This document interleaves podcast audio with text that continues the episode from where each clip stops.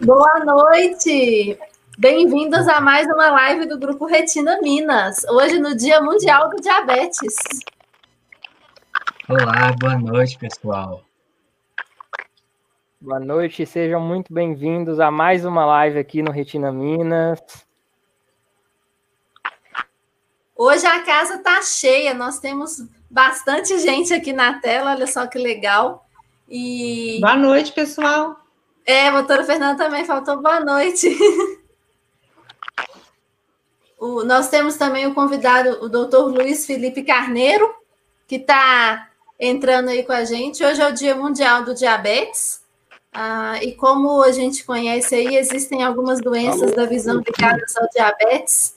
E é por isso que a gente resolveu fazer essa live hoje, porque a gente também tem que dar atenção a essas doenças aí, que vai ser um pouquinho que o doutor Luiz vai falar com a gente essa noite. Mas antes de começar, Brian, Lucas, doutora Fernanda, nós temos os nossos recadinhos, não é? Vamos lá. Sim. Todo sábado às 18 horas tem aí uma live do Retina Minas, um tema geralmente escolhido por vocês, que vocês mandam mensagem para a gente pedindo temas e a gente está aqui atendendo todos os pedidos à medida do possível. É, eu sou o Lucas Vicente, sou o atual presidente do Grupo Retina Minas. Eu sou um homem de 30 anos, pele clara, tenho cabelo castanho escuro curto, tenho uma barba curta também. Estou usando uma blusa azul marinho. E esse sou eu, estou aqui todo sábado com vocês. É, já curtem esse, essa live, faça uma inscrição aqui com a gente, gente, e escreve aí no nosso canal Retina Minas aqui no YouTube. Por que, o Brian, conta aí pra gente, por que, que, que eu estou pedindo tanto para o pessoal se inscrever aqui no nosso canal?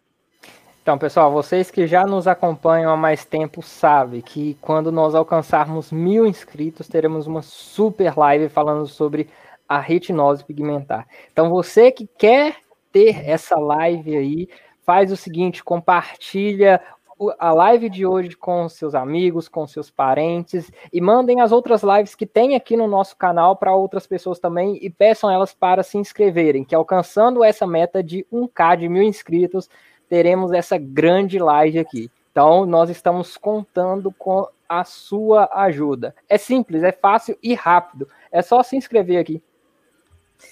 Olha, nós já estamos com, deixa eu conferir aqui, 632 inscritos, então já passamos aí da metade da nossa meta. Ajuda a gente uhum. a conseguir os mil inscritos. Olha, eu não me descrevi, esqueci de me descrever. A gente sempre faz a audiodescrição, né? Aqui nas lives do Retina Minas, já é de praxe. Bom, eu sou uma mulher, para quem não me conhece, eu estou sempre aqui. Uh, também tenho 30 anos, igual ao Lucas. Tenho os cabelos cacheados e castanhos. Hoje eles estão bem cacheadinhos. Hoje eu estou usando uma blusa preta.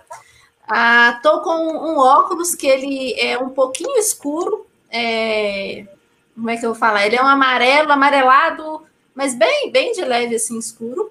Estou usando um batom cor de cobre. Lucas, hoje eu estou com um batom cor de cobre. E é isso. Tô com, tô, tô com um brinco preto também aqui, um brinco, um brinco de pedras pretas e um foninho branco, como sempre. Aproveitando o gancho da Marina, eu também me esqueci, esqueci de, de me descrever para vocês. Eu sou o caçula aqui da turma, eu tenho 25 anos, homem de pele clara, cabelo castanho claro, cabelo curto, é, tenho pouquíssima barba, não é muita coisa, nem chamo muito de barba.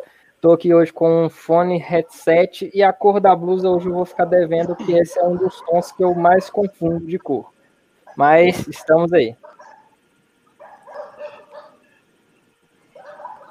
Bom, é isso aí. Doutora Fernanda, quer se apresentar? Você também já é de casa, mas acho que vale a pena se apresentar de novo, né? Já que às vezes tem gente nova aí assistindo a gente.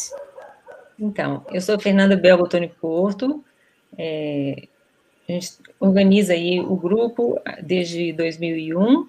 Esse ano a gente com a inovação e aceleração vinda com a pandemia, a gente começou com as lives, que está sendo um sucesso e é, acho que vieram para ficar também. Eu sou da comissão científica do Grupo Retina Minas, do Grupo Retina Brasil, é, trabalho com doenças hereditárias da retina e é, vou me descrever, eu sou uma mulher, eu estou usando óculos, cabelo solto, castanho, estou com um batonzinho claro, uma blusa rosa, e é isso. E o nosso convidado, doutor Luiz, tudo bem? Muito obrigada por então, aceitar o nosso. Um, hoje a gente tem um convidado muito especial, hoje é o Dia Mundial do Diabetes. É, eu escolhi uma pessoa que, que se dedica muito a, a, a essa causa, a retinopatia diabética, inclusive teve mestrado nessa área, ele é mestre em educação em diabetes, e que por acaso ele acabou de cair. Eu acho que ele acabou de cair também, ele sumiu aqui. Bom, mas então, pelo menos os outros recados, né, Marina? Enquanto ele não volta. Vamos dar outros recados. Eu apresento ele de novo depois. Ah, então tá ótimo, apresentei. Bom que dá tempo do pessoal ir chegando mais na live. Gente, é, segue a gente também no Instagram e no Facebook, é só procurar pelo arroba. Ah, quem quiser é, mandar alguma pergunta ou participar do nosso grupo de WhatsApp, nós temos um grupo de WhatsApp também. Tá tudo na descrição do vídeo, assim, não precisa ter dúvida com relação a isso. E é só mandar e-mail para gruporetinaminas@gmail.com.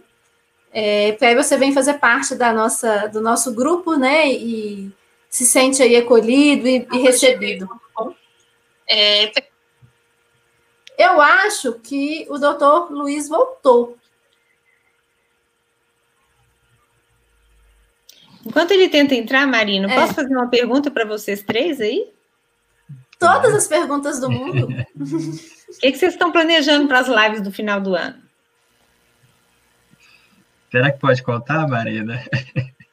Ah, eu acho que pode contar, sim, Lucas. Não Olha, tudo, né, Lucas? Não tudo, não mas tudo. assim, a última live do ano, é, acho que é dia 19 de dezembro, né, que nós vamos fazer, depois nós retornamos no, no próximo ano. Vai ser uma live bem interessante, vai ser um convidado que já teve aqui com a gente, ele vai vir alegrar uma live que a gente vai fazer por ser a última, um tom mais natalino, a gente vai revisar algum, né, Marina, falar alguns temas que a gente abordou durante o, o ano, meio que um balanço, assim. É, eu acho que vai ser uma live bem animada, vai ter um conteúdo bem especial, bem natalino, bem tom de fim de ano, assim, eu acho que vai ser bem legal. Essa é uma da, da última live. Já tem até o nome para a live aqui, ó. Retrospectiva Minas. nome de fim de ano já deu. E, e, se você quiser aí participar dessa live com a gente, manda o seu recado, o recado que você quer, os seus pedidos de Natal.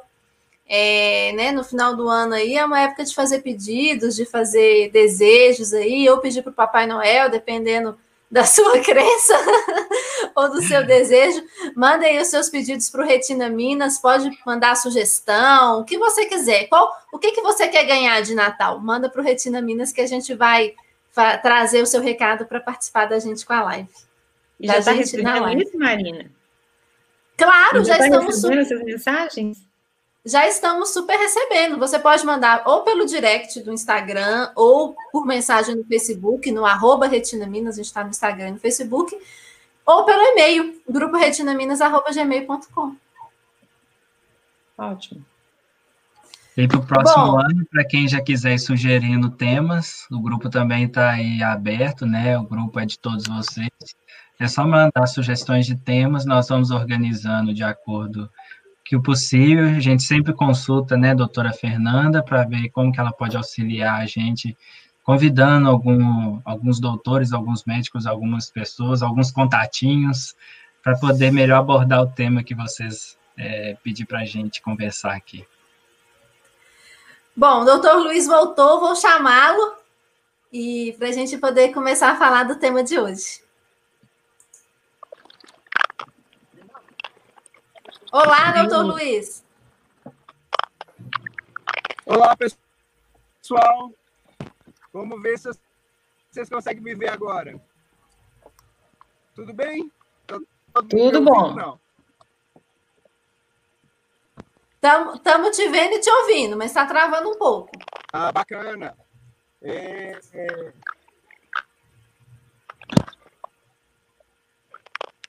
Joia. É, deixa eu pedir para minha noiva já colocar o computador. Coloca o computador lá para nós, para ver se fica melhor. Tá, eu já te, vou te mandar, vou ver se eu consigo passar pelo computador para melhorar para vocês aí.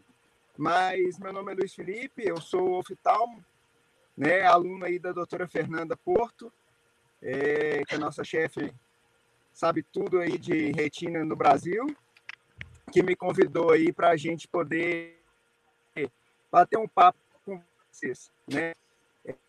Meu mestrado em educação e diabetes, então é bacana hoje no Dia Mundial de Diabetes a gente poder falar um pouquinho sobre isso. Excelente. Então, doutor Lino, acho que eu já vou começar a te fazendo uma pergunta. Pode ser?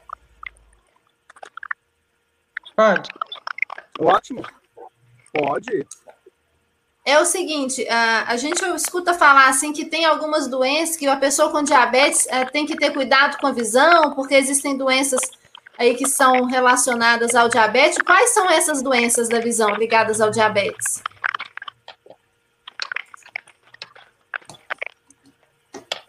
É, a principal delas é o diabetes, né? É, o próprio diabetes, ao longo do tempo, ele vai desenvolvendo uma, um machucado nos vasinhos do sangue do olho. Do mesmo jeito que tem no coração, no rim, na pele. E aí esses vasinhos do olho começam a sangrar. E aí a, o centro da visão fica prejudicado, às vezes pode sangrar muito, e a visão ficar prejudicada como um todo. Então, é, o mais relacionado mesmo é o próprio diabetes. Muito bem. E, a, e esse que você está falando dos vasinhos estourarem, isso é o que, o que a gente costuma ver como retinopatia diabética, edema macular diabético ou não tem nada a ver?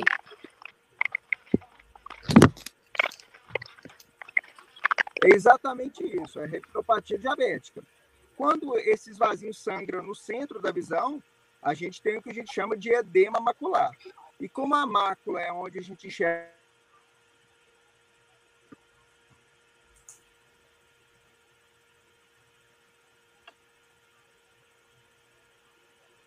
Eu acho que ele caiu outra vez.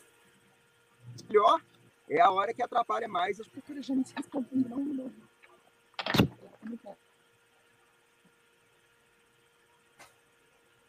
Doutor Luiz está aí?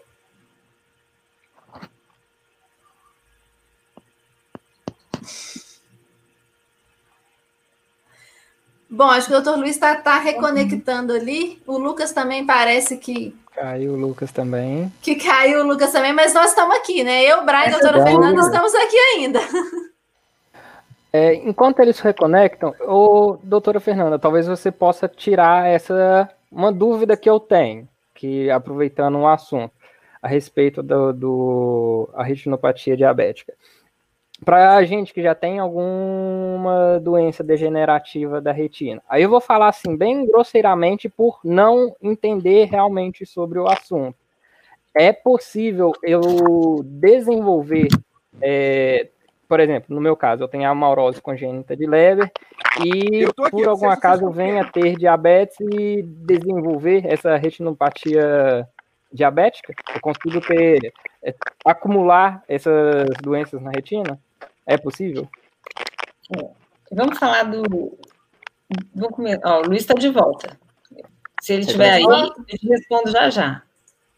Está escutando, Luiz? Eu tô, eu tô trazendo uma. Ô, ô, Fernanda, eu acho que nossa surpresa pode ser que funcione aí, viu? Então, na hora que, que entrar aí no ar, é, libera ela para. Tá bom. Vai entrar, vai entrar aí, tá bom? Tá bom. Então, é... o Luiz, me fizeram uma pergunta aqui tão difícil que eles querem saber se quem tem distrofia também pode desenvolver retinopatia diabética. Eu acho que antes disso, a gente falar assim, o que é o fator de risco, né? Como que isso, como que começa a retinopatia diabética? Isso não é de uma hora para outra, geralmente tem anos de evolução de doença descontrolada. Fala um pouquinho disso para gente. Que para eu responder o Brian, eu tenho que ter falado um monte de coisa. Sabe? É legal, uma boa pergunta. É, o,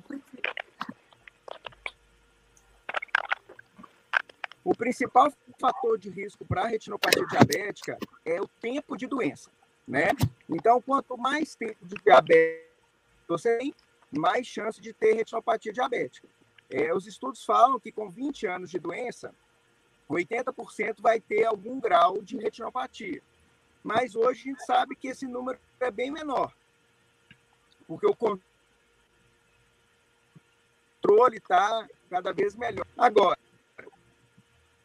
além do tempo, a gente tem o controle da glicemia, né? Então, se você mantém uma glicose toda alterada, infelizmente, você acelera o processo, seus vasinhos vão ficar destruídos mais rápido, né?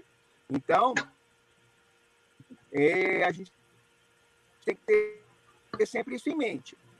O tempo de doença é um grande fator isso também é um grande fator de risco aí para a retinopatia diabética. E qual que é a importância do screening? Eu acho que tem dois screenings importantes, né, Luiz? Tem o screening do diabetes e o screening da retinopatia diabética. O que, que você fala para gente?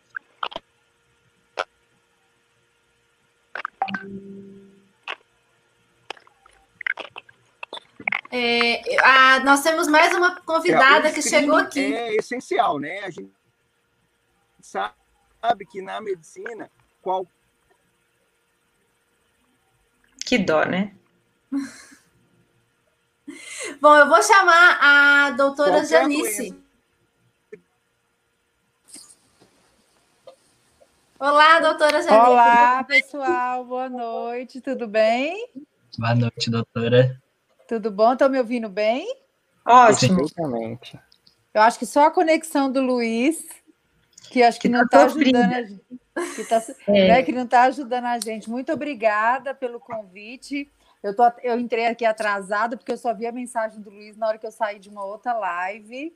Mas muito eu vou bom. até explicar para os nossos telespectadores que a gente né, nem anunciou a sua presença antes. A gente convidou o Luiz para poder falar de retinopatia diabética aqui para a gente, comemorando o Dia Mundial da, do Diabetes.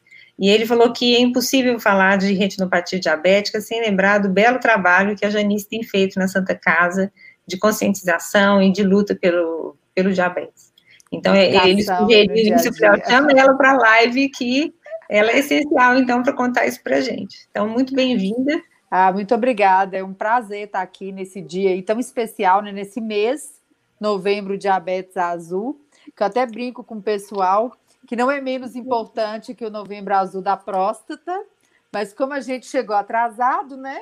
Todo mundo lembra da próstata, mas a gente aproveita aí, né, e faz aí as nossas atividades no dia a dia. Então, muito obrigada aí pelo, pelo convite e o que eu puder ajudar vocês aí, as perguntas, vai ser ótimo.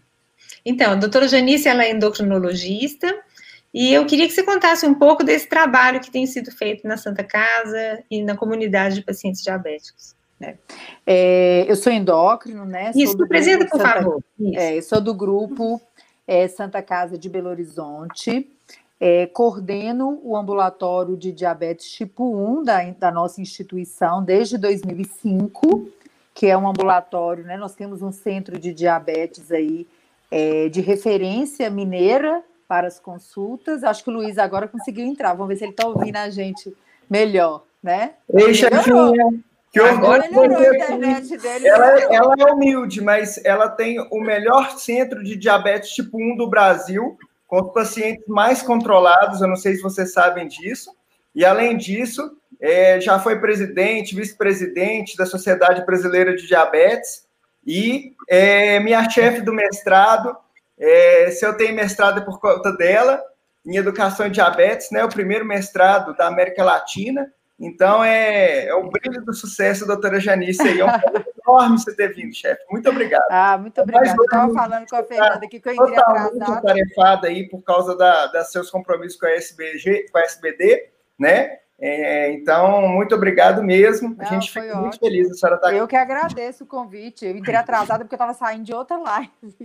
não, preocupa não. Você está de, de evento surpresa aqui. A gente nem é. tinha anunciado. A doutora Fernanda deixou, deixou você de surpresa. Ah, não, mas foi ótimo, um prazer. Então, a gente tem esse trabalho na Santa Casa desde 2005, no Centro de Diabetes, e é, a instituição, a Clínica de Endócrino da Santa Casa, ela foi construída com um perfil é, baseado, baseando o tratamento na educação em diabetes. Como eu fiz minhas residências de clínica e endócrino lá, assim como eu fiz meu mestrado, meu doutorado, meu pós-doc também na instituição, a gente tem essa formação, né? Então, isso aí veio junto com a minha formação. E a gente voltou o nosso trabalho é, baseado em equipe multiprofissional, hoje mais inter e transdisciplinar do que multiprofissional, e na educação em diabetes, né, que é o que a gente faz na maior parte do nosso tempo, acreditando que é, essa é a grande diferença no tratamento, essa é a grande diferença entre o paciente que tem dificuldades para atingir o controle e o que não tem, né? Quando ele consegue pegar a informação e transformar isso em uma conduta no dia a dia que leve ao melhor controle e uma maior qualidade de vida. Então é isso que a gente faz aí, que a gente acredita aí no nosso dia a dia. Eu vi uma estatística esses dias que eu achei a nossa cara assim do, da educação em diabetes, que é assim, você passa em torno de 200 minutos por ano com o seu médico ou com a sua equipe de saúde, é, tomando decisões em diabetes com ele. E você passa 200 mil minutos tomando decisões com você mesmo sobre o seu diabetes. Exatamente. Então, se você não tiver o conhecimento e levar ele para você, é, você vai simplesmente você nunca vai atingir o seu controle, né? Então isso é bem bacana mesmo e é uma realidade que eu vejo, é, eu acho sensacional quando eu chego e pergunto, o paciente sabe direitinho é, qual é a insulina que ele usa, ele está fazendo o controle do pé diabético dele, ele sabe a, a metaglicêmica, a hemoglobina glicada, então, assim, é bem bacana, bem bacana, a gente fica muito satisfeito. É isso aí. Então, o que a gente acredita hoje é isso, né? E, e o paciente empoderado, né? O paciente é, que ele sabe tomar as suas decisões, que ele sabe avaliar o que ele está vendo no sistema de saúde, ele sabe avaliar o que um, um colega fala, né? Ontem eu estava até rindo numa live que alguns colegas de hospitais de Belo Horizonte, quando interna algum paciente nosso, ele já fala assim: ai, pelo amor de Deus, paciente da Janice, não, não, não, não, não. Eu já sei que ele vai dar trabalho para a gente, do ponto de vista que o paciente ele não aceita, né? Por exemplo, a suspensão de um tratamento intensivo, que às vezes acontece ainda, chega lá, tira as insulinas do paciente, ele não aceita. Não, a minha insulina você não tira. A minha bomba você não tira, né? Porque eu sei usar. Então a gente tem muito orgulho de ter construído um serviço em cima da educação em diabetes, essa mensagem que a gente deixa aí, que é a partezinha esquecida do tratamento, porque os pacientes com doença crônica e o diabetes, talvez é, seja até mais frequente a gente ver isso, eles focam muito no tratamento médico e na prescrição médica para se tratar. E diabetes é, é nem de longe é uma doença que se trata né, apenas com médico e apenas com medicamento, né? Então, é isso aí que a gente faz no nosso dia a dia. Que então. incrível! Adorei! Mas acho que vou deixar vocês três aí seguirem, tá? Nós estamos.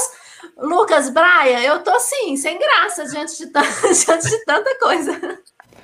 Estou Não, mas é apenas assistindo. Pode, pode, perguntar as dúvidas que vocês tiverem, que é, é bem legal. Então, então assim, é, é, você entender o que é uma bomba de insulina. Por exemplo, é, muita gente passa mal de madrugada, é, muita gente não sabe que tem que medir a glicose de madrugada às três horas da manhã, porque é um horário que você tem hipoglicemia. E se você tem hipoglicemia assintomática, três horas da manhã, você tem indicação de bomba de insulina. Então, assim, são vários detalhezinhos que as pessoas às vezes não sabem, que elas sentem, e muita gente sente dormência no corpo todo, é, não sabe por que, que é, que é a neuropatia diabética. Então, são coisinhas que às vezes é a hora de perguntar é agora. Então, aproveita que a gente tem aí muitas especialidades aí, doutora Janice, é quase todas, então, para tentar ajudar. É, e você falou uma coisa interessante, Luiz. Hoje, o evento nosso hoje de fechamento da nossa semana, né? A gente veio numa maratona aí, foram eventos sábado passado para profissionais de saúde, cinco lives diárias de segunda a sexta, e hoje a gente fechou com um evento Tenho Diabetes, como controlar a minha glicose sem sofrimento. E muito do que o Luiz falou aí foi isso. O, grande parte do estresse, do distress, né, que também que é uma palavra muito usada hoje, que é o sofrimento relacionado ao diabetes e ao sofrimento que o paciente tem, ele é por falta de conhecimento, de educação mesmo no dia a dia, e ele sofre horrores porque ele não entende muitas vezes por que, que ele tem que acordar de madrugada. Né? Ele não entende por que, que ele tem que aplicar, às vezes, insulina, sendo diabetes tipo 1, cinco, seis ou até mais vezes ao dia. Por que, que às vezes ele precisa estar conectado a uma bomba de insulina? Por que, que um paciente com diabetes tipo 2 às vezes tem o diagnóstico e semana que vem está usando insulina e aí fica a vida inteira se arrastando em tratamentos que não funcionam, né? Então, muita grande parte do sofrimento ele vem pelo desconhecimento claro. do diabetes.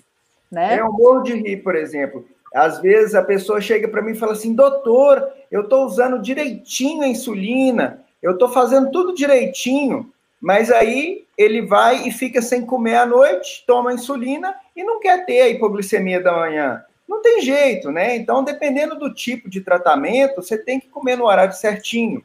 Se você faz um controle de carboidrato, por exemplo, você tem uma liberdade muito maior na hora de beber, você pode ajustar a sua dose de insulina com aquilo que você vai comer. Então, você vai numa festa, você quer comer alguma coisinha diferente, você ajusta a sua dose, você tem a, a liberdade de fazer isso sem passar mal. Então, assim, isso te dá uma segurança, te dá uma tranquilidade para você viver uma qualidade de vida infinitamente melhor, sabe? Então, isso serve tanto para controle das doenças do corpo quanto do olho também. Então, é muito legal a gente conhecer. Então, é bem, a educação em diabetes é essencial, é uma coisa e, assim fantástica. E aí tem um caso que eu não, não sei se o Felipe lembra, né, da época do mestrado, da Pauline contando, que é um, um fato que eu conto muito no, nas lives, nos, nos, nos eventos que a gente tem, para as pessoas entenderem a diferença que a educação em diabetes faz e que não adianta ter uma prescrição de um paciente que ela, que ela colheu dados para o projeto de mestrado dela e que estava escrito na receita, né? É aplicação de insulina, e o médico ensinou assim: você aplica a insulina e come. E o paciente estava há anos aplicando insulina na laranja e comendo a laranja na hora da refeição né? Porque o médico disse que era para aplicar insulina e comer, né?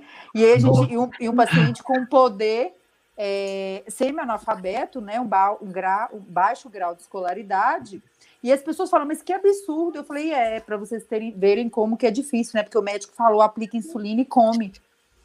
Você não falou. É, a gente esquece, às vezes, a, a, a gente tem a obrigação de educar, não é de passar informação né? Então, assim, a informação solta, ela não gera conhecimento, ela não gera resultado. Então, isso é uma coisa muito complicada.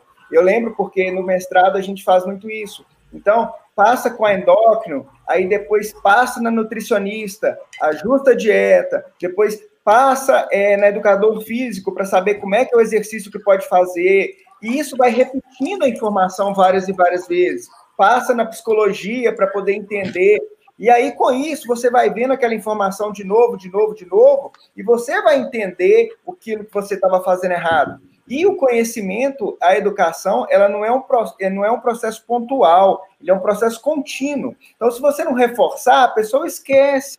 Ela esquece aquela informação, ela usa errado, aí ela come errado, não tem resultado. Então, você vai lá, explica de novo, ajusta a medicação. Igual, por exemplo, mineiro. Mineiro comer pão de queijo é um problema, porque o pão de queijo é uma das coisas mais é. difíceis de regular a glicose, porque ele vai dar um pico muito depois. Então, por exemplo, se você não conta isso para o seu paciente, ele vai assustar, vai falar assim: Poxa, eu estou fazendo certinho. Por que, que quando eu como pão de queijo, ele vai saber que é o bendito do pão de queijo? Não vai. Não né? vai, porque ninguém adivinha, né? Exato, exatamente. Então, assim, são coisas bem legais que a gente vai, vai aprendendo.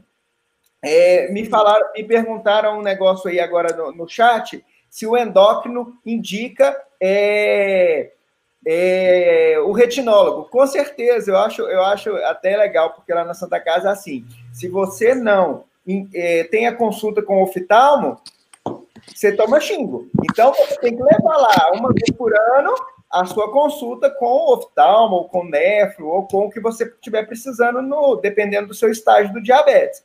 Então, sim, com certeza, o seu endócrino, se ele estiver bem preparado para cuidar do seu diabetes, com certeza ele vai pedir uma avaliação da oftalmo com o tempo, ele vai pedir o nefro, ele vai pedir é, o controle do pé diabético, que ele mesmo consegue fazer, né? Mas sim, ele indica com certeza. E isso é interessante essa pergunta, Luiz, porque a gente lida com pacientes do estado inteiro. Sim. Né? E, sim. Eu, e o sistema de saúde, a formação das pessoas tem causado é, uma grande bagunça no acompanhamento dos pacientes. Porque o que, que acontece que a gente vai aprendendo, né? A gente vai ficando calejado. Sim. A gente já recebeu pacientes, por exemplo, é, no ambulatório ou até no consultório particular, que quando a gente pergunta assim, ah, e como é que estão as consultas com o oftalmologista, tererê, tererê? Não, doutora, fui. eu fiz. Não, às vezes até já foi, mas fala assim: Ô, doutor, eu já fui e fiz meus óculos. Aí quando você pergunta assim, tá, você fez seu exame, tá, e você tem um relatório? Não. Você fez o, o exame de fundo de olho? Não sei. O que, que você fez lá na consulta? Você vai aprendendo a perguntar, né? Eu olhei as letrinhas lá na parede. Tá, e fez mais alguma coisa? Não, eu só li as letrinhas na parede. A minha consulta foi essa. Aí eu falo assim, gente, ou, ou tem alguma coisa muito diferente, ou essa pessoa deve ter feito realmente só o teste lá para cuidado visual. Vamos voltar. Quando você vai voltar, e aí você conversa, e aí você encaminha para um outro colega, você vê que o paciente estava há anos, às vezes, sem fazer o exame da forma correta, né? E aí a gente vê que a gente tem tido problemas no dia a dia. E a importância do colega endocrinologista e do próprio paciente entender que, assim como na endócrino, muitos colegas não tratam mais diabetes ou não tratam os pacientes com diabetes que usam insulina por opção, né? Porque às vezes é, demanda mais tempo é, a gente saber com quem que o paciente está consultando e principalmente o paciente saber o que, que ele tem que fazer lá, né? É muito importante, porque a gente ainda tem muito paciente que faz exame de vista em ótica. É, né?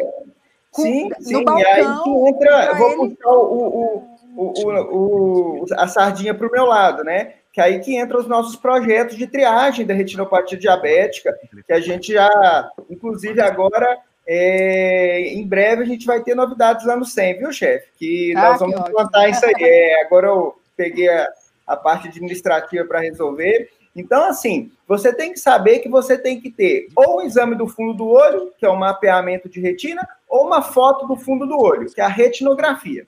Pelo menos uma vez por ano, paciente com diabetes tem que fazer. Se é diabético tipo 2, desde que descobre. Se é diabético tipo 1, pode ser com 3 ou 5 anos que descobriu, né? Então, baseado no resultado desse exame, a gente vai falar para você, olha, você precisa de vir no oftalmo uma vez por ano, seis em seis meses, já precisa de laser, precisa de operar, ou então você dá parabéns se está tudo ótimo.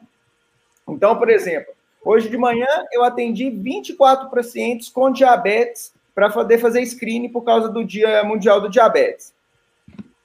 Dos 24, tinham três que tinham diabetes que estavam ótimos. Tinha 12 anos de diabetes, 11 anos de diabetes e 2 anos de diabetes. Não tinha nada no fundo do olho. Já mandei o relatóriozinho para o endócrino e falei, ó, controle anual. Agora, tinha outro que já tinha um sangramento. Aí a gente tem que pedir o laser ou pedir a injeção.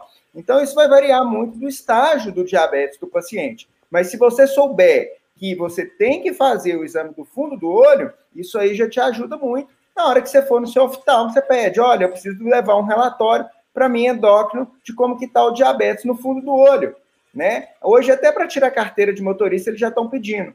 Então isso é bem legal para poder para poder eles renovarem a carteira, né? Com o prazo certo. Então tem gente que renova com um ano, cinco anos, três anos, baseado no estágio do seu diabetes, você vai mudar a validade. Então isso é bem legal.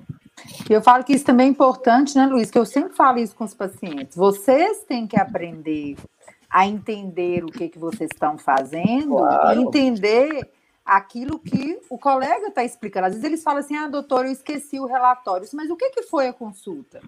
O que, que você tem ou o que, que você não tem? Isso ah, eu não sei, pois então você vai voltar lá depois você vai aprender, você tem que perguntar, porque mesmo que você não tenha o papel, você tem que saber me falar. Às vezes vira e fala assim: ah, mas eu vou fazer uma cirurgia no olho. Cirurgia de quê?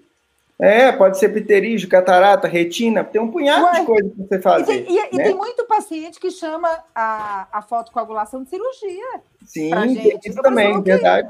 E exatamente o que está fazendo, né? Então, esse, essa questão de estar tá discutindo, de estar tá perguntando, de estar tá entendendo, entender por que, que às vezes o oftalmo pede para voltar com seis meses, às vezes pede para voltar com um ano, né? Às vezes o paciente claro. não sabe, ele fica só gravando um ano.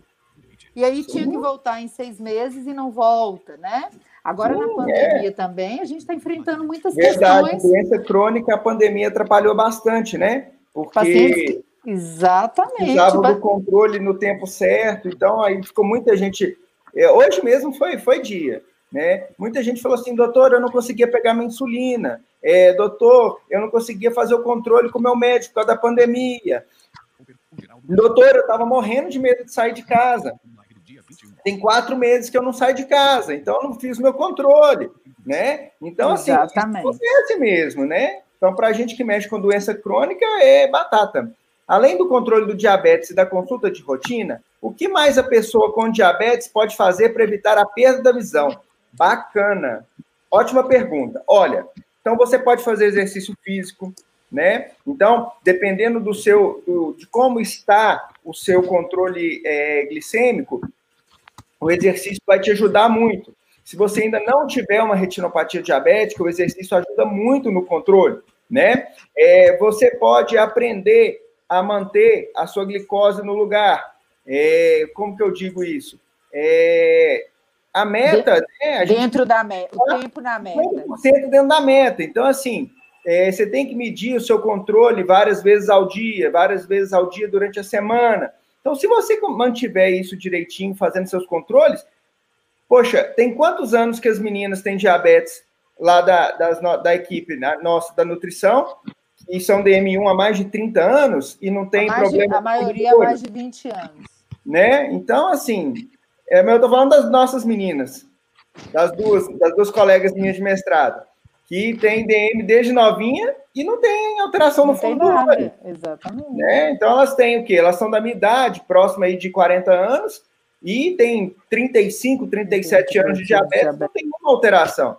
Então é cuidar mesmo, o negócio é esse. É isso aí.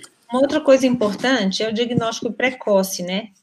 Então, eu queria que a doutora Janice falasse um pouco, assim, é, quais são as estratégias para se ter um diagnóstico precoce do diabetes. A gente sabe que uma a cada dez pacientes entre 20 e 80 anos vai ter um diabetes. É, então, hoje... A população é. conseguir um diagnóstico precoce. É. Quando a gente fala do diagnóstico precoce, a gente está falando do diagnóstico, né, para todo mundo ficar bem claro, o diagnóstico do diabetes tipo 2, né? Que é o, o, o tipo de diabetes que tem fatores de risco que são sabidamente conhecidos. Um deles é ter mais de 45 anos de idade, né? Estou chegando. Já, eu já estou, né? Então eu já estou no grupo de risco, eu já tenho que ser rastreada periodicamente, independente de qualquer outra coisa. Então, todas as pessoas com mais de 45 anos têm que ter sua glicose de jejum, pelo menos, né, rastreada. E os De quanto em quanto tempo? Assim, qual que é a recomendação? Eu falo que é a recomendação, porque hoje todo mundo tem a mania do check-up, né? Então, todo mundo faz, pelo menos a cada um, dois anos. Mas qual que é a recomendação? Se está alterado, dependendo do grau de alteração, você tem que repetir a, pelo menos a cada 12 meses. Se está completamente normal e você não tem outros fatores de risco, a recomendação seria a cada três anos, tá? Então, o a gente fato sabe... de ter uma história familiar, uma família cheia de pacientes diabéticos, muda esse intervalo aí de screening? Isso, aí são os fatores de risco associados ao diabetes, que aí, antes dos 45 anos de idade, se você tem sobrepeso ou obesidade e pelo menos mais um fator de risco, que aí é parente de primeiro grau com diabetes, história de diabetes gestacional, história de ovário, ovário policístico, né, aí nas mulheres, hipertensão arterial, colesterol HDL baixo, triglicérides elevado, né, que mais? Acho que eu falei quase tudo, né? Ou seja, quase ninguém ficou de fora, né? Exatamente. Você precisa ser rastreado. Nesta leva, a gente já inclui 54% da população brasileira que está acima do peso, né? Então fica pouca gente aí, né? É livre, né? De ter o seu rastreamento e aí vai depender também, né? Se, é, se o exame está completamente normal, qual que é a indicação? Trabalhar nos fatores de risco modificáveis. Ah, o sedentarismo, esqueci de citar o sedentarismo, que é fator de risco também importantíssimo aí, né?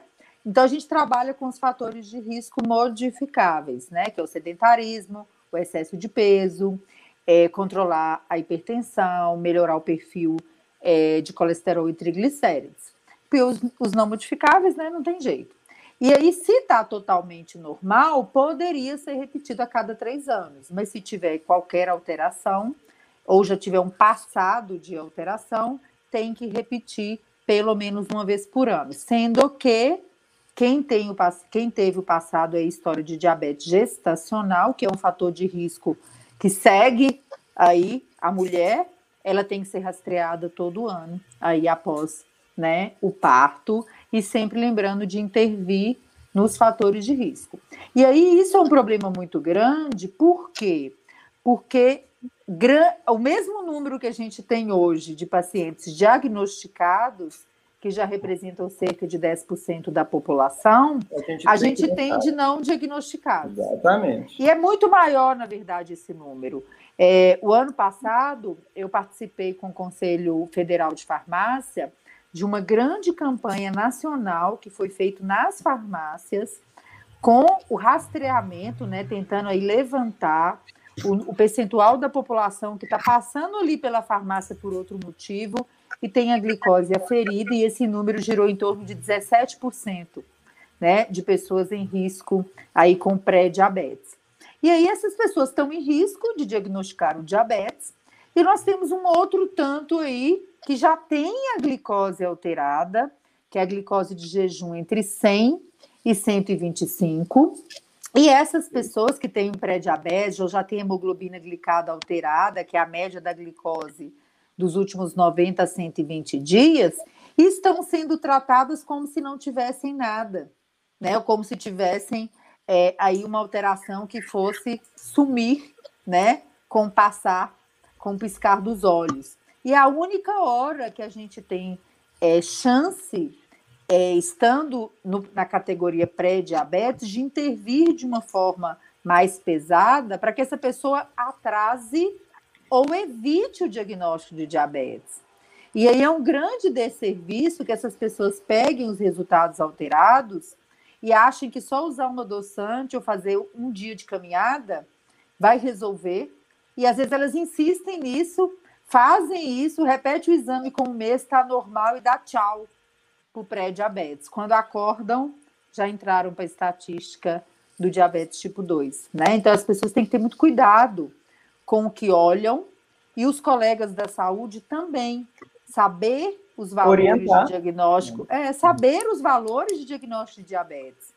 Porque muitos profissionais da saúde não sabem os valores de diagnóstico de diabetes. Veem o exame, pegam esse exame na mão e deixam o paciente embora sem a orientação, e com isso aí a gente está sendo aí muito iatrogênico, ajudando a engrossar as estatísticas. né? Então, diabetes, é, é muito importante que todo mundo saiba esse diagnóstico, né? É. A gente sabe que o controle do diabetes, quanto mais precoce e mais certinho, menos complicação o paciente vai ter né? Que, que recomendação você dá para o pessoal que está assistindo a gente, que está com um diagnóstico recente de diabetes? É, que tipo de controle, o que procurar? Porque tem muita gente assim, ah, eu tenho o meu médico, ele está olhando isso também. né? É, o que, que significa conseguir um controle adequado do diabetes? É, a gente tem metas por idade de glicose de jejum, de glicose duas horas pós-prandial e de hemoglobina glicada, que é o exame que toda pessoa com diabetes tem que fazer pelo menos duas vezes ao ano. Né? A hemoglobina glicada, que é o mais importante, que os pacientes muitas vezes chamam aí do dedo duro, né? É o que você vê e que no dia a dia você não vê, né? Exato. Então, isso é importante, porque a maioria das pessoas com diabetes tendem a fixar o controle do diabetes apenas na glicose de jejum. E às vezes você colhe a glicose de jejum, ela tá ótima, às vezes até semelhante a um paciente que não tem diabetes, e não faz hemoglobina glicada, e às vezes a pessoa está muito mal controlada, né? Então a gente tem esses valores. De forma geral, a gente busca aí uma hemoglobina glicada menor ou igual a 7% para a maioria dos adultos. Para os idosos, a, a meta pode, pode ser um pouco mais flexível, de acordo com o estado de saúde e expectativa. Exatamente. E a expectativa de vida, claro, né?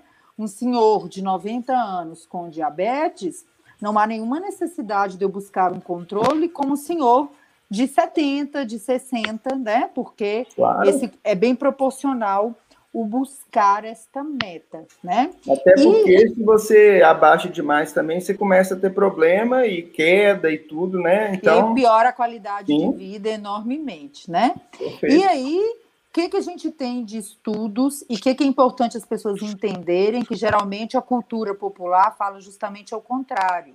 Quando as pessoas descobrem um diabetes, as pessoas falam assim: ah, Fulano acabou de descobrir, deixa ele acostumar, deixa a ficha cair, deixa ver o que, que vai acontecer. Daqui a pouco ele acostuma com o remédio, ele acostuma com a dieta, ele acostuma a fazer exercício, ele acostuma com a insulina. E é, na verdade, é o contrário.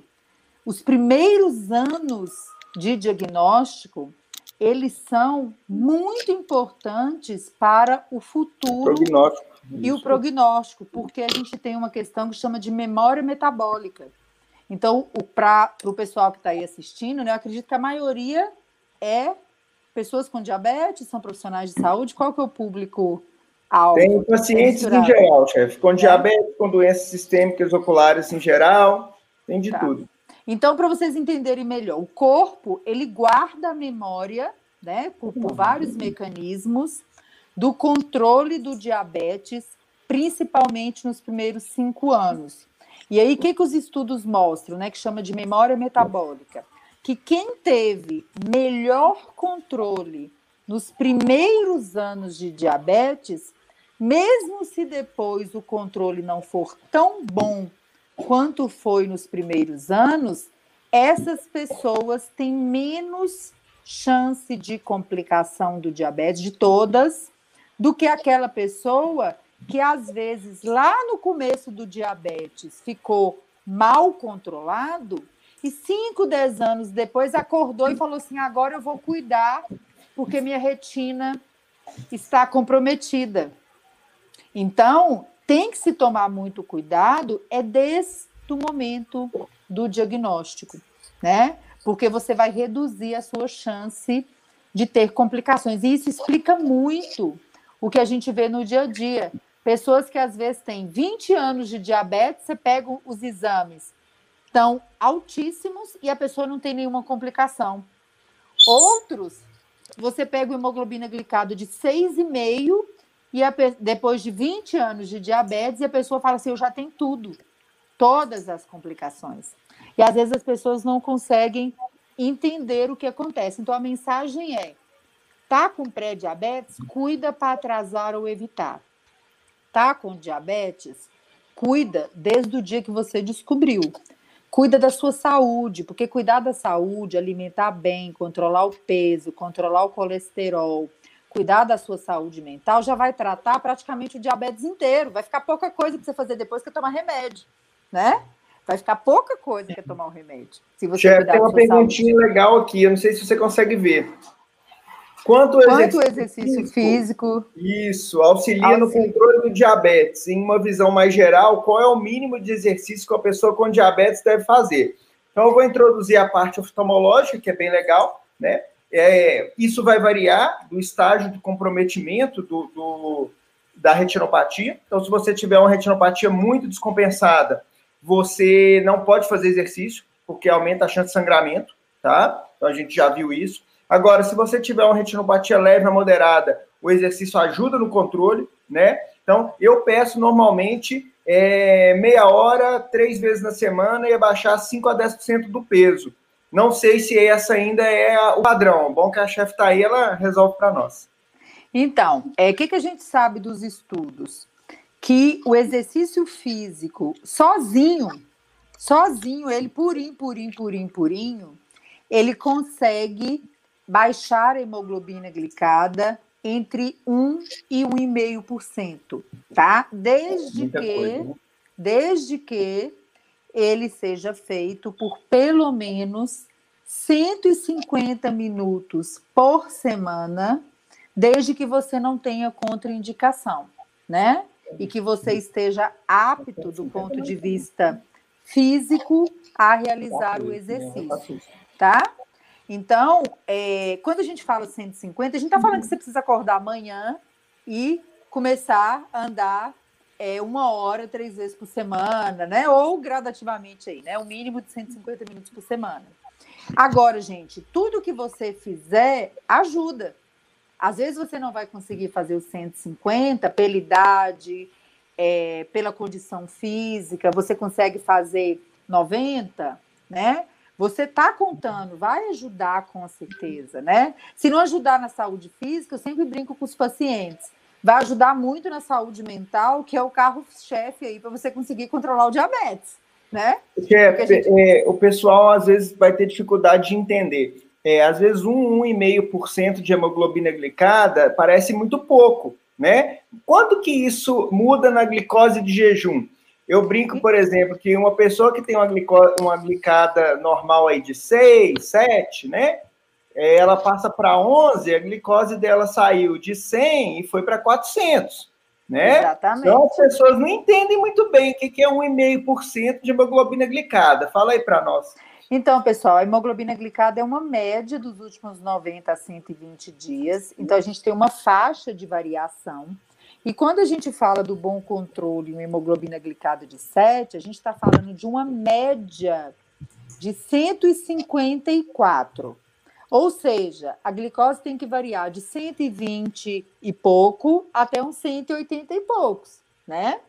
Quando você sobe o número, embora pareça que é perto, que 7 é perto de 8, que é perto de 9, que é perto de 10, a gente está falando de médias que passam de 154 para médias que podem chegar a 300. E para ter 300, você tem que variar de 200 e pouco a 400 e pouco, né? Então, isso é muito importante. Então, quem tem, é, quem faz hemoglobina glicada precisa entender melhor o resultado e, e, os laboratórios da prefeitura, pelo menos de Belo Horizonte, das melhores, dos melhores laboratórios, Logo abaixo da hemoglobina glicada já vem traduzido aí esta hemoglobina, este valor de hemoglobina glicada, qual que é a faixa de variação. E quem tiver curiosidade de ver, por coincidência, nós publicamos um post ontem sobre a tradução da hemoglobina glicada na nossa página do Instagram, que é o arroba educação em diabetes, e tem uma tabela da hemoglobina glicada no post mostrando desde os valores que são considerados não diagnóstico até as hemoglobinas glicadas mais altas, qual que é aquela média. Por que, que isso é importante? Porque quando você vê o que está acontecendo com você em casa, você não pode levar susto na hora que o seu resultado chega, se você mede uhum. glicose em casa. E às vezes o pessoal está vendo a glicose pipocando, 200, 300, 400. Aí pega a hemoglobina glicada, tá 10, fala assim, não consigo entender. Por que tá 10? Aí eu vou lá e eu vou, pego os sensores, os glicosímetros. Não, então vamos começar tudo de novo, porque esse dinheiro que você está pagando aqui para o convênio, para consulta, não está prestando, não, está desperdiçando, porque você não está aprendendo. Vamos começar, porque eu consigo entender que isso aqui é 10. Eu vou te explicar por que, que é 10. Então a gente não pode levar susto.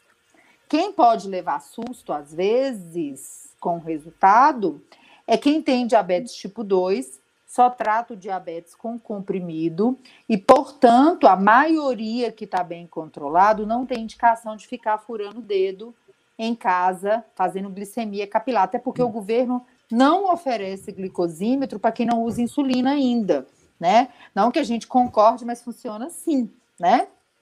Então, essa pessoa pode levar, entre aspas, um susto. Só que o susto nunca é completo, né, gente?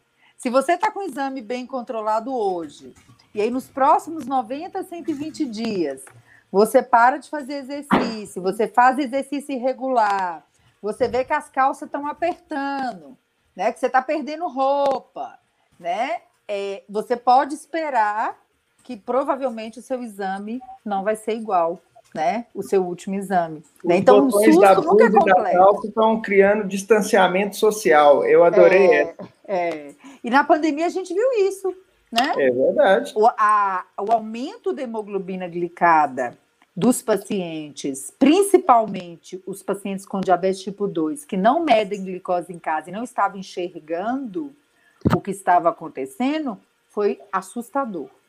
Pessoas que estavam bem controladas há anos, que chegaram com glicada de 8, 8,5, 9, né? Coisas assustadoras, porque quem mede glicose em casa estava vendo que estava subindo. Acabava dando um jeito, né? De resolver. Alguém perguntou aqui, ó, qual o risco das pessoas que têm aumento da glicose ao ficarem é, tensas, né, nervosas com notícias inesperadas? A gente sabe que toda, todo estresse, né, é, que pode ser é, uma cirurgia, que pode ser uma doença, que pode ser uma emoção, ele libera hormônios de estresse naturalmente que sobem a glicose. Mas fica a dica: a não ser que você esteja com um problema todos os dias da semana, todos os dias do mês, todas as horas do seu dia, que já era motivo para você procurar o seu médico e ajustar o seu tratamento para cobrir todas as horas do seu estresse, não é um susto, uma notícia ruim, né? Ou é uma coisa que é temporária que vai fazer com que você fique controlado a vida, a descontrolado a vida inteira, né? Você pode piorar um pouquinho aqui, compensa dali e daqui a pouco você tem um resultado que é diferente às vezes de uma pessoa que tem diabetes e que diagnostica, por exemplo, um câncer, uma doença reumatológica, que precisa usar um corticoide do dia para a noite, que demora um pouco para achar a dose, que às vezes está usando comprimido e vai usar insulina. E aí você tem um tempo para se ajustar. A mensagem principal é: não estou bem, minha glicose está alta, eu tenho que ajustar meu tratamento, independente de qual seja a causa.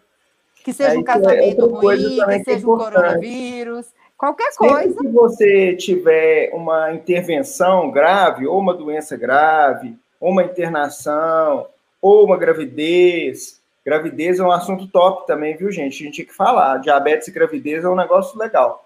É, ou uma mudança na terapêutica, você trocou comprimido por insulina, é sempre bom levar o oftalmo, porque é o horário que aparece, às vezes, a retinopatia. Né? Exatamente. A insulinização ela, ela muda muito o controle naquele momento. Então, muitas vezes, você começa a ter uma comorbidade ali. Então, às vezes, a pessoa acha que, que né? Porque trocou para insulina, que é mais forte, igual todo mundo fala, né? Nossa, mas eu já estou usando insulina, o que não tem nada a ver com a outra. É, isso também afeta no fundo do olho, viu? E sobre os tratamentos, como são os tratamentos para retinopatia diabética e edema macular diabético? Legal. Então, é, você sabe que hoje em dia a gente está autorizado a olhar, observar, né? Então, se o paciente tem um diabetes com um edema macular levezinho, a gente pode observar se ele controlar a glicose botar lá a meta dele, a retina melhora, tá? Então eu falo muito isso porque eu tenho vários pacientes assim, é pai de colega que chega para mim, está descompensado, aí o que, que aconteceu? Ah, eu troquei insulina, estava usando NPH, passei para uma Lantus, aí a minha glicose descontrolou. Aí você vai, tem lá o sangramento, depois que a glicose volta, reabsorve tudo. Então, se é uma retinopatia leve a moderada, ela consegue melhorar com o controle sistêmico com o exercício. Agora, se já é uma retinopatia severa ou proliferativa, ou um edema macular grave, aí a gente tem que intervir. Como que a gente vai intervir? com controle da glicose, sempre. Depois, a gente pode fazer injeção, que é o anti-VGF, ou então o adexametasona intraocular, e o laser. São as três formas de intervir ali num, num diabetes. Opa, cadê eu aqui? Doutora Janice, muda alguma coisa a forma de tratar o diabetes tipo 1 e tipo 2 quando ele tem uma causa genética? Eu digo assim, tipo uma síndrome de Wolfram, Bardet-Biedl, é, são doenças que podem estar associadas a, a, ao diabetes na, na, infância, e depois, né, no indivíduo adulto, a, o diabetes e surdez herdado da mãe, também mitocondrial. É, isso tem. A forma de, de abordagem da, do lado do endocrinologista é diferente? Então, na verdade, é um, o básico, o básico é que a forma de tratar vem do mecanismo da doença, né? Então, diabetes tipo 1 é sempre insulinoterapia intensiva, não tem outra opção ainda. Por que, que eu digo ainda? Porque com os novos medicamentos, com os efeitos extra-glicose, é possível que nos próximos anos os pacientes com diabetes tipo 1, além da insulinoterapia intensiva, também estejam usando alguns medicamentos orais que também melhoram o controle da glicose por causa do mecanismo mas eles não vão deixar de usar a insulina. É impossível, né? Porque é o mecanismo, então não tem jeito. E os pacientes com diabetes tipo 2, é uma pergunta muito interessante, que é importante que os pacientes entendam, porque a maioria acredita que a insulinoterapia é o último recurso para o tratamento. E às vezes eles até ouvem muito isso dos profissionais de saúde. A gente sabe que dentro do mecanismo né, da fisiopatologia que a gente chama aí, né, do mecanismo da doença, é, o, o, o denominador comum, que é comum no paciente com diabetes tipo 2, é a diminuição progressiva desta produção de insulina. Então, em algum momento, os pacientes com diabetes tipo 2 terão essa secreção diminuída e eles podem precisar usar insulina, né? E eles estão muito é, acostumados a achar que quando a insulina é prescrita é o fim de linha, é um fracasso no tratamento, é porque eles não deram conta de fazer uma dieta, de fazer um exercício. E no Brasil, a gente já tem estudos mostrando que entre a confirmação do mau controle do diabetes, com os recursos disponíveis, seja do ponto de vista é, do SUS ou financeiro, né, para quem pode adquirir, o tempo médio entre essa detecção do mau controle e a primeira prescrição de insulina varia em torno aí de seis a oito anos, né? Quase criminoso. Então a gente tem que entender que em algum momento a maioria vai usar insulina. Na gestação, né, com algumas exceções onde a gente é, utiliza a, a metformina, né, em algumas situações, o tratamento é preconizado, se o alcance das metas é, não for feito, é a insulina também. E a gente tem o diabetes neonatal, que é uma situação diferente, que dependendo da mutação genética, o, o tratamento mais adequado são medicamentos da classe da sulfonilureia, né, a glibenclamida principalmente, né? Então, muito depende de como que está o controle né? É isso que a gente tem que, que pensar. O que manda, em algum momento, o não diabetes tipo 1 é o controle, independente da causa do diabetes. Como eu faço para convencer a minha mãe a tomar juízo e controlar é, o diabetes dela? É fogo. Se você né? descobrir, né? você me conta, Heitor, que eu também tenho minha mãe que é até paciente, doutora Janice, minha filha, me dá um trabalho. Ô, oh, gente, ô pecado. Sua mãe Vai passar vergonha. Hein? A mãe dele não dá trabalho nenhum. É, então, gente, uma coisa que é importante, acho que o Heitor fez uma boa pergunta. Acho que a primeira coisa é o que que os, os familiares e o que que os profissionais de saúde não devem fazer. É que é ameaçar os pacientes, né? Com o terrorismo das complicações. Eu acho que essa é uma coisa que a gente nunca deve fazer, né? Agora, a outra é o que os pacientes precisam, na verdade, é aprenderem, é, se educarem para a melhor vida que eles podem ter controlando. Porque diabetes mal controlado, gente, é muito ruim, diminui muito a qualidade de vida, as pessoas ficam fadigadas, acordam à noite para urinar. Quando é idoso, se desidrata com facilidade, independente de já ter alguma complicação instalada. E esse caso, como a mãe do Heitor, na questão da indicação da insulina e ela não quer usar, é porque os pacientes têm pânico de insulina. Eles acham, ainda tem historicamente falando, eles têm em mente que o uso da insulina é igual é, morrer mais precocemente, complicar mais, né? Que, que depois que começa a usar a insulina, vai para o hospital toda hora, amputa, perde a visão. Porque historicamente era assim. Quando eram prescritas, o paciente realmente já estava na sua reta final, né? Cheio de complicações. Então não tem salvação, né? Não é insulina é, que vai libertar. Não, eu mesmo já apliquei em mim e não dói, gente. Aquela canetinha ali não dói, não adianta você achar que dói, porque é mentira. Né? Já Exatamente. apliquei na minha barriga toda aqui, conheço, já fiz, já testei. Então, se você fala que insulina dói, é porque você está fazendo errado, porque não dói, tá? Isso aí é uma coisa boa também. O pessoal tem pânico de agulha, né? Não precisa, porque é fininha, você nem sente. E você sabe que é interessante, a gente teve um, um trabalho que foi publicado agora, junto com a revista Veja, que é sobre a situação é, da insulina é, no Brasil, né? Como que as famílias enxergam a insulina. E isso só com pessoas que já usavam insulina. E, é, e mostrou muito bem essa diferença entre as pessoas é, antes de utilizar e depois de utilizar, e o que mais as incomodava. E não foi a dor. Né? Incrível isso. Por é, porque não dá não. Exatamente. A maioria é, demorou para aceitar a prescrição de insulina, por um adendo aqui, que 2% das pessoas que receberam a prescrição de insulina e foram entrevistadas nunca pegaram no frasco da insulina, não começaram a utilizar, né?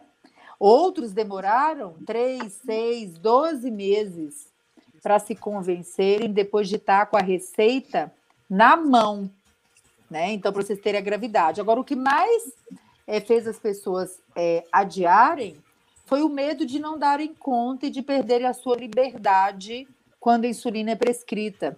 Muita gente acha que depois que começar a usar insulina, não vai poder sair de casa, não vai poder sair sozinho, que não vai poder dormir em paz, que vai cair na meio da rua com hipoglicemia. Então, muitas pessoas se negam a usar a insulina com medo de terem as suas vidas restritas pelo diabetes, pelo uso é, da insulina. Né? Então, isso aí é uma eu falo pessoal que é uma lástima né, no dia a dia é, para a gente poder enfrentar, né? É aí. Pessoal, eu vou só pegar um carregador aqui, porque eu tenho uma outra live 8 horas e eu minha bateria está acabando aqui. Só um segundo que eu volto. Então, gente, muito obrigado. É, doutora Fernanda, qual a relação diabetes com as doenças hereditárias da retina? Aí, chefe, ó, isso aí é sua área, você que manda nisso. É, são doenças diferentes, né? Uma doença vascular e a outra é uma doença genética que interfere na, no trofismo do receptor. Então, é pouco, é super raro, né, Luiz? A gente vê um paciente diabético com retinopatia, com distrofia de retina e com retinopatia diabética. Parece que a, a distrofia de retina... Ela protege, né? A formação dos vasos, né, esse afilamento dos vasos, o paciente acaba não desenvolvendo... Uh, não desenvolvendo a retinopatia diabética. Exato. No caso de retinose é um natural. Né? É, então... é como se fosse um tratamento, é, é tratasse a retina. Então, assim, é, recentemente eu tive um paciente que ele tinha diabetes descontrolado e como começou a perder visão, automaticamente acharam que ele tinha uma retinopatia diabética e começaram a fazer laser. E quando viram que ele estava evoluindo com campo tubular, é que suspeitaram que podia ser outra coisa. Ele não tinha nenhuma maculopatia, não tinha microaneurisma, ele, ele realmente tinha uma retinose pigmentar. Coincidência, ele era diabético. Então, assim, essas coincidências acontecem, né? Tem que uma doença tem relação com a outra. Apesar de que existem algumas doenças que, no, no, no cortejo da síndrome, aparece o diabetes também, como aquelas que eu citei, né? Bardet-Biedl, né, de de diabetes da mãe, e que eu acho que são doenças muito pouco diagnosticadas aqui. Eu não sei o que, que a Janice acha, mas a gente vê estatísticas de, desses diabetes mitocondriais na, nos outros países e, e um número muito grande. E aqui a gente tem muito pouco. Então, assim, é, se você tiver interesse em ampliar esse, esse diagnóstico, eu, eu aceito colaborar e, e buscar uma forma de, de fazer uma identificação desses pacientes, porque a condução no, do lado da oftalmologia é completamente diferente. É, a doutora Fernanda agora está junto com a gente lá na Santa Casa, viu, chefe? Ela está conduzindo os nossos estudos clínicos, tudo, então para a gente entrar no 100 aí agora é bem mais fácil. Então, e a gente, eu não sei se você sabe, Fernanda, mas o IEP tem uma parte de genética sensacional, né? É, o laboratório nosso de genética é muito bacana. Então, assim, isso facilita muito para a gente entrar nesse projeto aí. Ô, Luiz, eu comecei lá, viu? Em 2011 é. eu comecei lá, e no projeto que foi esse que terminou com a identificação desse novo gene que eu publiquei agora. Aí, ó, bacana demais. Bom, eu acho que nós chegamos aí, já estamos com uma hora e dez de live. Gente, eu achei maravilhoso. Eu adorei. É muita informação, assim, eu fiquei até às vezes perdido, falei, não, não sabia disso, achei sensacional, foi muito bom mesmo as explicações. Eu acho que mesmo, Lucas, a gente que não tem, que não tem diabetes, mas né, eu, você e o Brian, mas nós temos uma doença hereditária da retina, eu acho que a gente também tem que começar a tomar cuidado logo para a gente não ficar diabético, né? Pois é, já tem é, que começar. É ó, quem, quem, né? Então, assim, sério, minha glicose, por exemplo, é sempre limítrofe. É, então, assim, a gente tem que sempre evitar. Eu estou tentando aí manter as metas para poder adiar o máximo que eu conseguir. Então, é isso aí. Todo dia é uma luta. É isso. Olha, eu, eu achei muito bom. Assim, o pessoal perguntou no chat, vocês responderam em todas as perguntas. Eu vou agradecer. Eu quero dar um recado especial para Ediceia. Não foi esse o nome que eu vi aqui que fez uma pergunta sobre o teste genético? É, deixa eu pegar o nome dela aqui certinho. Edneia, tá vendo? Edneia Falei errado. É, Edneia. Edneia, Edneia Mônico.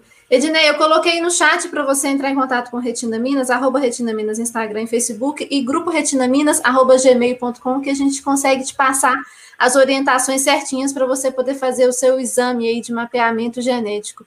E se você quiser também ver uma live que a gente fez somente sobre o teste genético com a doutora Fernanda, que foi excelente, foi maravilhosa essa live, é só é, assistir aí no nosso canal e também quem estiver assistindo a gente aí, o convite não é só para a Edneia, não, é para todo mundo. Recados finais? Recados finais. Doutora Janice, Luiz Felipe, recados finais? Uma mensagem final aí? Gente, eu queria agradecer todo mundo, doutora Fernanda pelo convite, o pessoal por poder manter esse canal, doutora Janice, que me acompanha aí como mentor, orientadora, amiga, sócia e tudo nessa vida, exemplo. Né? Eu acho que esse talvez seja o maior de todos, meu exemplo. É, agradecer por disponibilizar esse tempo, eu sei que sua agenda é lotada, então, muito obrigado a todos. Qualquer dúvida, a gente está sempre à disposição. Tá bom? Doutora Janice está com o microfone fechado. Aí. Pessoal, eu quero agradecer. Eu não sei se é o meu microfone que está fazendo esse barulho, né? Quer dizer, eu estou sem microfone agora. Mas está ótimo. É, pessoal, eu quero agradecer pelo convite do Luiz, pela parceria de sempre, né, deixar esse recado aí é, positivo, né, essa mensagem positiva para as pessoas que têm diabetes, que têm familiar com diabetes, que sempre busque aí é, se informar, se educar, e que a gente possa aí levar o diabetes com mais leveza. E quem estiver disponível, está começando agora a live da SBD com a Paula Tola, que tem diabetes tipo 1, no www.diabetesplay.com, que vocês conseguem acessar aí pelo site, pelo Instagram da Sociedade Brasileira, né? E vamos aproveitar aí todos juntos nessa luta aí pelo diabetes. Muito obrigada, Fernanda, Luiz, Marina, Lucas, Stefano, muito obrigada aí pela oportunidade. Muito obrigada. É bom saber que na Santa Casa tem um serviço tão bonito sendo desenvolvido. Né? No meu curso de medicina, eu fiz estágio na endocrinologia da Santa Casa, muito tempo. E bom saber que está no direcionamento certo e as pessoas que estão nos escutando, que precisam de um serviço público, né, para o tratamento do seu diabetes, é bom saber que o serviço lá está exemplar e que vocês podem contar com isso. Obrigada, Marina, Lucas. Bom, muito Eu obrigada a todos. Eu estou colocando aqui no chat, ó, quem quiser assistir a live que a doutora Janice falou, o link está aí no site já. Obrigada. Boa noite. Boa, Boa noite, noite, gente. Boa noite, pessoal.